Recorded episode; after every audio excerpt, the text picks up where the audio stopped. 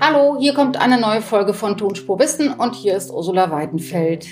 Ja, gesamtwirtschaftlich ist es tatsächlich so, dass schon im vergangenen Jahr ähm, auch die Löhne schwächer gestiegen sind als die Arbeitsproduktivität.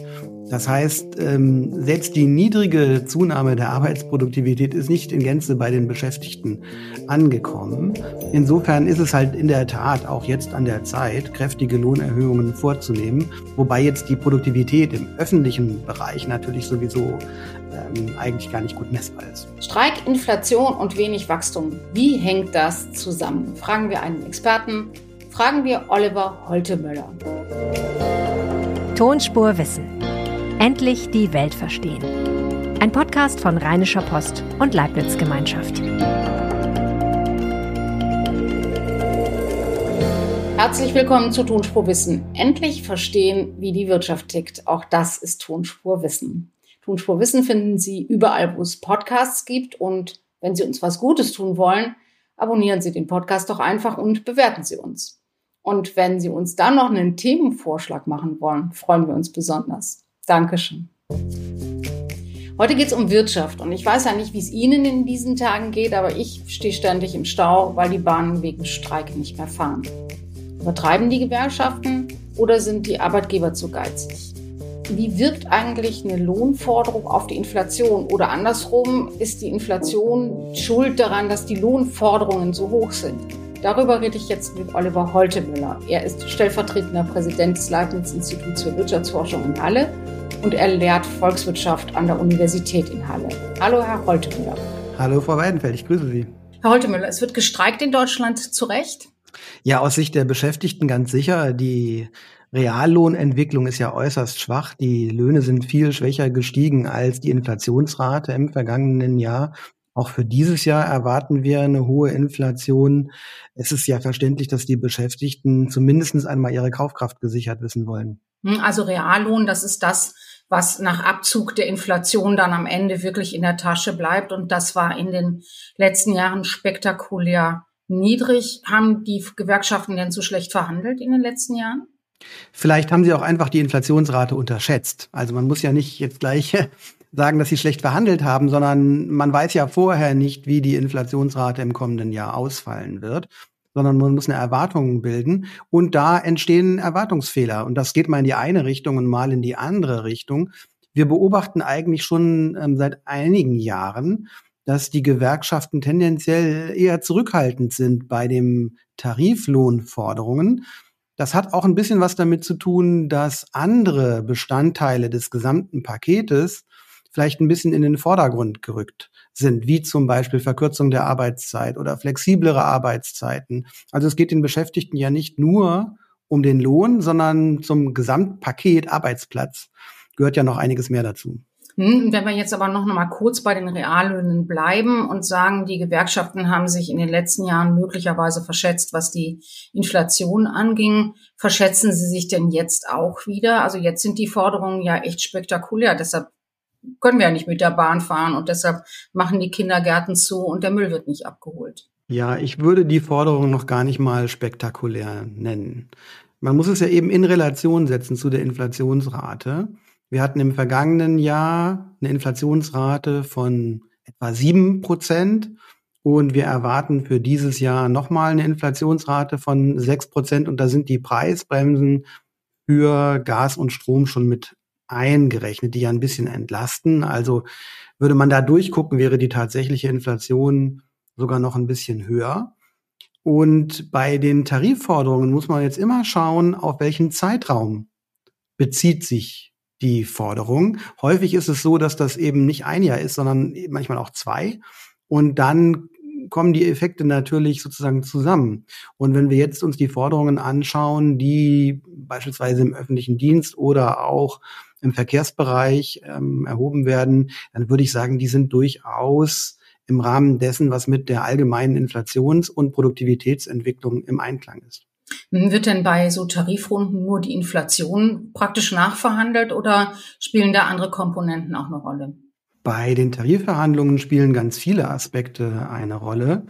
Wir haben ja in Deutschland äh, ein sogenanntes System der Kollektivverhandlungen. Also es verhandelt nicht jeder Arbeitnehmer individuell mit seinem Unternehmen, sondern die Gewerkschaften verhandeln mit den Vertretern der Unternehmen. Und da spielen ganz verschiedene Aspekte eine Rolle. Zum Beispiel die Knappheit von Arbeitskräften, weil die Knappheit von Arbeitskräften die Verhandlungsmacht ganz stark beeinflusst. Wenn der Arbeitsmarkt leergefegt ist, wie das in einigen Bereichen heute der Fall ist, dann haben die Beschäftigten natürlich eine größere Verhandlungsmacht, als wenn eine Reservearmee, wie man das früher mal genannt hat, äh, an Arbeitslosen zur Verfügung steht. Also die Verhandlungen berücksichtigen natürlich immer eine ganze Bandbreite von verschiedenen Faktoren. Sie haben eben schon gesagt, es spielt auch Produktivität eine Rolle. Also man sollte ja annehmen, wenn Arbeitskräfte knapp sind, dann sorgen die Unternehmer dafür, dass die vorhandenen Arbeitskräfte mehr und besser arbeiten, dass also sie produktiver werden. Aber das geben die Zahlen nicht her. Das sieht man gar nicht, dass ähm, tatsächlich sowas passiert, dass eben aber die Arbeitskräfte, die Arbeit haben, die bezahlt werden, dass die mehr arbeiten oder besser arbeiten oder mehr, mehr produzieren. Ja, gesamtwirtschaftlich ist es tatsächlich so, dass schon im vergangenen Jahr ähm, auch die Löhne schwächer gestiegen sind als die Arbeitsproduktivität. Das heißt, ähm, selbst die niedrige Zunahme der Arbeitsproduktivität ist nicht in Gänze bei den Beschäftigten angekommen. Insofern ist es halt in der Tat auch jetzt an der Zeit, kräftige Lohnerhöhungen vorzunehmen.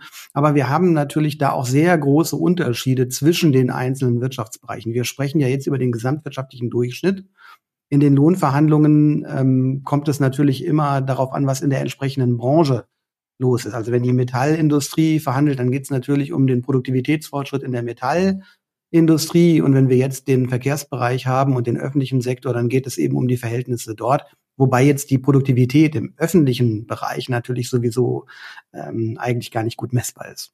Ähm, Sie haben eben gesagt, ordentliche Lohnerhöhungen in der ganzen Breite sind vernünftig. Gilt es auch für den Mindestlohn? Der ist ja gerade erst bei, bei 12 Euro in der Stunde gelandet und der Arbeitsminister möchte ihn jetzt weiter anheben. Der Mindestlohn ist ja jetzt in relativ kurzer Zeit von 9,60 Euro noch im Jahr 2021 auf 12 Euro gestiegen, also um 25 Prozent in etwas mehr als ähm, einem Jahr. Das ist ja schon ein ganz kräftiger Anstieg. Also dort ist es so, dass im Prinzip der Inflationsausgleich stattgefunden hat. Jetzt kann man natürlich trefflich darüber streiten, was die angemessene Höhe eines Mindestlohns ist. Aber das ist ja ein Thema, das ist unabhängig von Konjunktur, das ist unabhängig von Inflation. Aus der Perspektive allein des Inflationsausgleichs kann man sagen, der hat stattgefunden. Das bedeutet nicht, dass man nicht trotzdem auch äh, natürlich Argumente finden kann für eine Anhebung. Ich frage das auch ein bisschen vor dem Hintergrund, dass man ja immer überlegt, welche Rolle spielen eigentlich Gewerkschaften und Arbeitgeberverbände in der Lohnfindung. In Deutschland ist es ja so, dass die da das Tempo machen und die Abschlüsse machen. Wenn man aber immer größere Bereiche hat, die im Mindestlohn sind und die vom Mindestlohn abgedeckt werden, und das ist ja inzwischen fast ich glaube nicht ganz die Hälfte, aber fast die Hälfte zum Beispiel der Arbeitsplätze in Ostdeutschland, ähm, macht man damit die Verhandlungsmacht von Gewerkschaften stärker oder schwächer? Also für viele Bereiche, wo ähm, wir starke Gewerkschaften haben, spielt der Mindestlohn keine besonders große Rolle, weil eben viele Beschäftigte ohnehin mehr verdienen als der Mindestlohn. Ähm, der Mindestlohn spielt eine große Rolle beispielsweise im Gastgewerbe immer noch Ne? Und überall dort, wo wir geringfügige Beschäftigungsverhältnisse, also Minijobs haben. Vollzeitarbeitsplätze in der Industrie oder in äh, Unternehmensdienstleistungsbereichen, äh, die spielen keine allzu große Rolle. Ähm, das heißt, die Verhandlungen der Gewerkschaften mit den Arbeitnehmern sind eigentlich davon nicht allzu sehr zunächst einmal betroffen. Es kommt aber, es kommen zwei Aspekte hinzu. Der eine ist ein grundsätzlicher. Die ähm, Mindestlohnfestlegung sollte ja eigentlich durch eine Kommission erfolgen, die von den Tarifpartnern besetzt ist. Und man hat das gemacht, um politische Einflussnahme und einen Überbietungswettbewerb hier äh, zu verhindern. Dieses Konzept scheint nicht aufzugehen, weil die Politik äh, nun doch versucht, stärker die Mindestlohnvereinbarung zwischen diesen Tarifparteien eben zu beeinflussen. Und der zweite Aspekt, der eine Rolle spielt, äh, sind auch Abstandsüberlegungen für die verschiedenen Lohnbereiche. Wenn der Mindestlohn am unteren Ende der Lohnskala steigt, dann wird natürlich der Abstand zu der nächsthöheren Lohnklasse über dem Mindestlohn geringer. Und dann möchten natürlich die Beschäftigten in der nächsthöheren Lohnklasse einen gewissen Abstand gewahrt sehen, so dass es zu Effekten dann auf die gesamte Lohnskala kommen kann. Also insgesamt wäre es schon gut, wenn die Mindestlohngestaltung nicht zu sehr politisiert wird, sondern eben die Tarifparteien in der Mindestlohnkommission darüber verhandeln und zu einem gemeinsamen Ergebnis kommen. Sie haben eben schon gesagt, dass, ähm, dass es ja nicht nur um Lohnverhandlungen geht und um, um den, das, was am Ende ausbezahlt wird, sondern eben auch das, was noch zusätzlich vereinbart wird oder worauf Arbeitnehmer und Arbeitgeber zusätzlich noch Wert legen. Und wenn man sich dieses Gesamtpaket anguckt, haben die Arbeitnehmer denn dann auch so schlecht abgeschnitten, wenn man es zusammensieht mit Sonderzahlungen, mit ähm, dem geldwerten Vorteil, den man bekommt, wenn die Arbeitszeit verkürzt wird und, und ähnliches. Was die monetären Aspekte betrifft, ähm, ist das schon so, auch wenn man Sonderzahlungen und andere Effekte mit einberechnet. Ähm, wir schauen uns beispielsweise einen Tariflohnindex für die Stundenlöhne an. Das heißt, wenn die Arbeitszeit reduziert wird und weniger Stunden anfallen, dann ist dieser Effekt da rausgerechnet, weil der Stundenlohn betrachtet wird. Und die realen Stundenlöhne, also das, was man pro Stunde an Euro bekommt, abzüglich der Inflationsrate, das ist kräftig gesunken im letzten Jahr um über fünf Prozent. Das heißt, also, da besteht ein, ja. Also das heißt, es gibt Nachholbedarf. Da gibt es weiterhin den Nachholbedarf. Und dann gibt es die nicht monetären Komponenten, also vielleicht Flexibilisierung, dass ich ähm, andere Möglichkeiten habe, im Homeoffice zu arbeiten, dass ich auch von anderen Dingen äh, profitiere an meinem Arbeitsplatz, ähm, betrieblicher Gesundheitsschutz oder man gibt da viele, viele Dinge, die anfallen können. Ähm, das haben wir statistisch nicht so gut erfasst für die gesamte Volkswirtschaft. Da müsste man dann jetzt sehr viel stärker in die einzelnen Tarifverträge hineinschauen. Wenn man sich fragt, was bedeutet das eigentlich für die Inflation? Wir haben ja eben gesagt, so die Inflation, die Gewerkschaften gucken, wie hoch ist die Inflation, die gucken, wie hoch ist der Produktivitätsfortschritt und aus beidem zusammen stricken die dann ihre Forderungen und die Arbeitgeber rechnen dagegen und rechnen das anders und äh, aber das wird am Ende verhandelt. Was bedeutet denn ein hoher Abschluss dann äh, für sich wieder für die Inflation? Wir reden ja immer über Lohnpreisspiralen und damit meint man ja, je mehr ähm, Arbeitnehmer in einer Tarifrunde bekommen, desto höher ist die Gefahr, dass die Inflation eben auch wieder äh, heiß läuft. Ja, jetzt sind wir natürlich bei der Henne-Ei-Frage. Was war zuerst da? Ähm, und so ist das hier bei den Löhnen und den Preisen auch. Naja, Sie haben ja also eben genau schon gesagt, schauen, dass Sie haben ja eben schon gesagt, dass, ähm, dass in dem Fall tatsächlich die Henne die Inflation ist, nicht? Weil die Gewerkschaften ja in den letzten Jahren ähm, zu schlecht abgeschnitten haben, ähm, dann müsste genau. Also im Moment ähm, war die Inflation zuerst da. Die Unternehmen konnten die Preissteigerungen durchsetzen und jetzt holen die Löhne nach.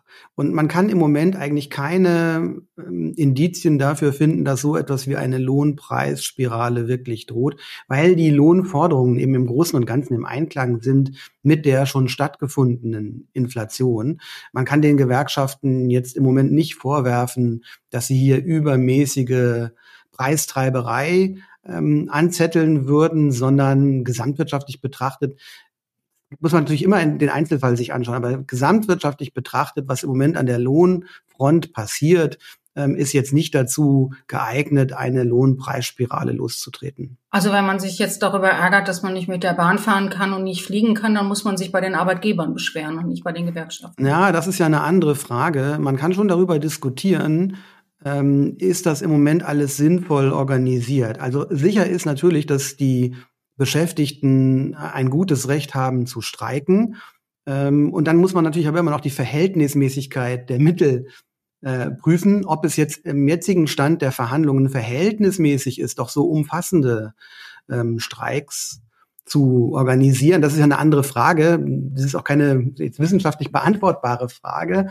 Äh, das muss man vielleicht gesellschaftlich diskutieren. Ähm, das ist aber, das ist dann eine andere Frage, die, die man jetzt nicht so im, im Zusammenhang mit der Höhe der Forderungen kann. Weil wir eigentlich auch immer noch im, im Stadium der Warnstreiks sind. Also man muss, ähm, in, in der Tarifautonomie ist es eben so, es wird verhandelt.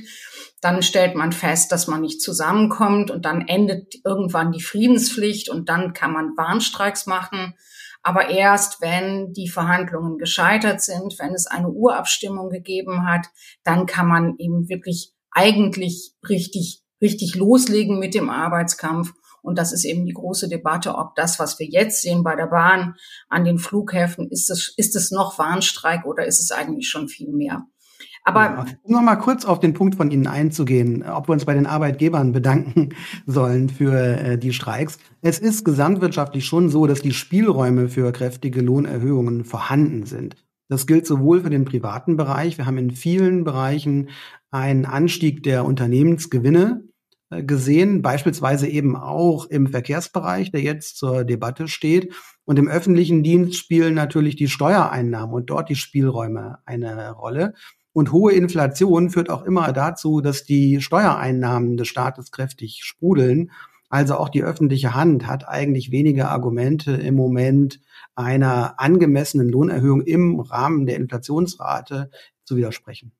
Hm, und wenn man aber jetzt fragt, ähm, ist diese ganze Entwicklung, von der Sie sagen, die geht so mehr oder weniger angemessen voran, ist die ganze Entwicklung jetzt gut für Wirtschaftswachstum oder nicht? Also ist sie gut für am Ende mehr Wohlstand oder gucken am Ende dann doch alle in die Röhre, weil die Inflation so stark ist, dass man eben nichts, nichts mit nach Hause nimmt? Also im Moment ist ja nicht zu erwarten, dass die Lohnsteigerungen eben zu einer Lohnpreisspirale führen und die Inflation weiter anheizen.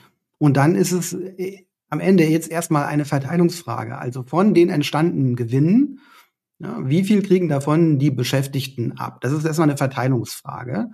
Und jetzt kann man sich überlegen, äh, was sind denn die wichtigsten Probleme, die die Unternehmen im Moment haben? Und wenn wir uns Umfragen anschauen, dann geben eben ganz viele Unternehmen an, dass ihre größte Sorge der Fachkräftemangel ist.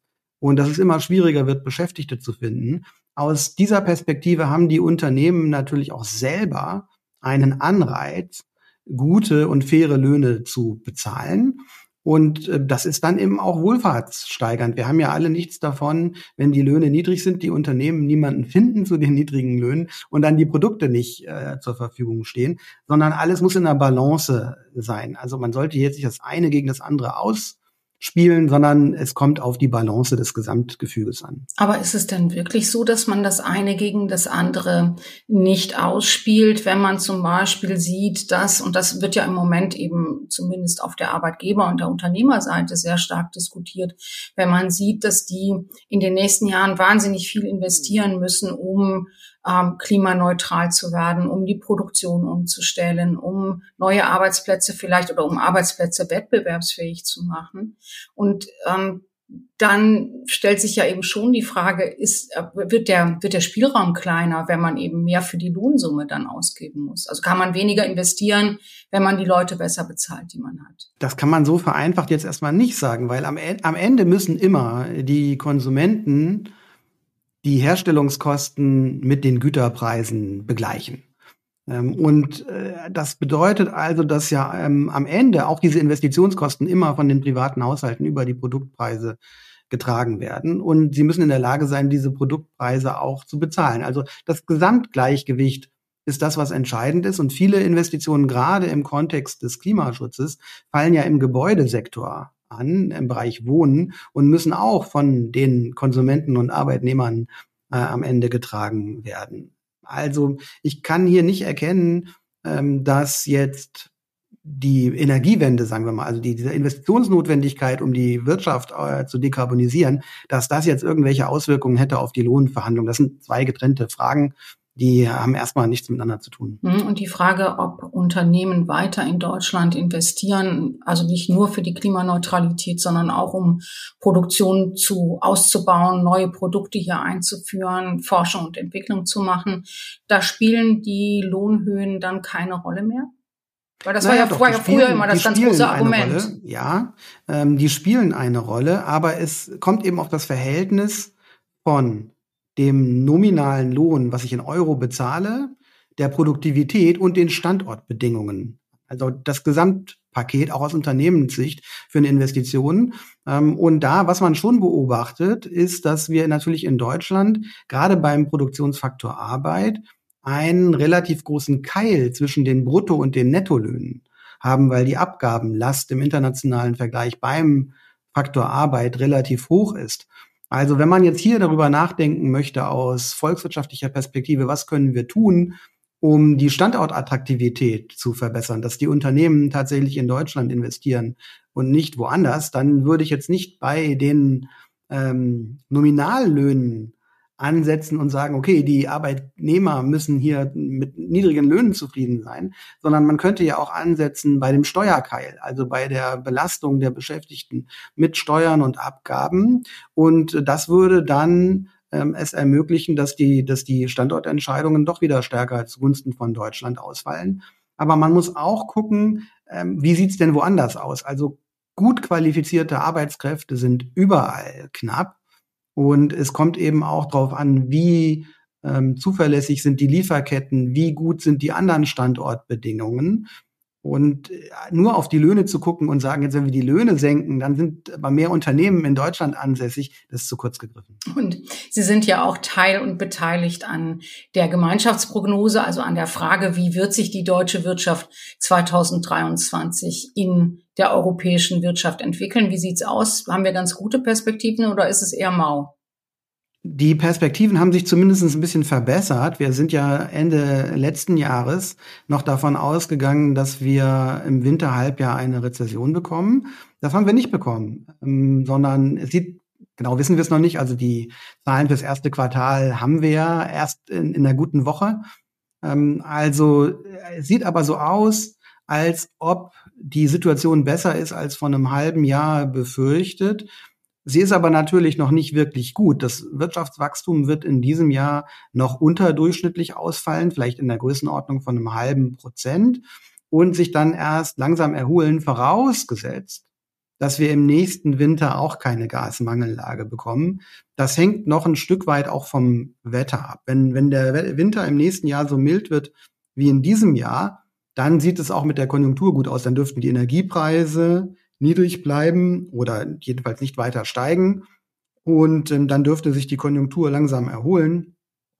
Wenn wir natürlich nochmal eine Verschärfung der Energieversorgungslage bekommen, äh, dann kann das auch nochmal zu konjunkturellen Straucheleien führen. Aber das, danach sieht es im Moment eher nicht aus. Mhm. Und wenn man so einen Strich drunter macht, es gibt ja im Moment ganz viele Diskussionen darüber, dass Deutschland ähm, absteigt, dass die deutsche Wirtschaft schlecht ist, dass der Standort schlecht ist, dass ähm, eben dieses Abstieg eines Superstars, ähm, diese Geschichte wird wieder erzählt.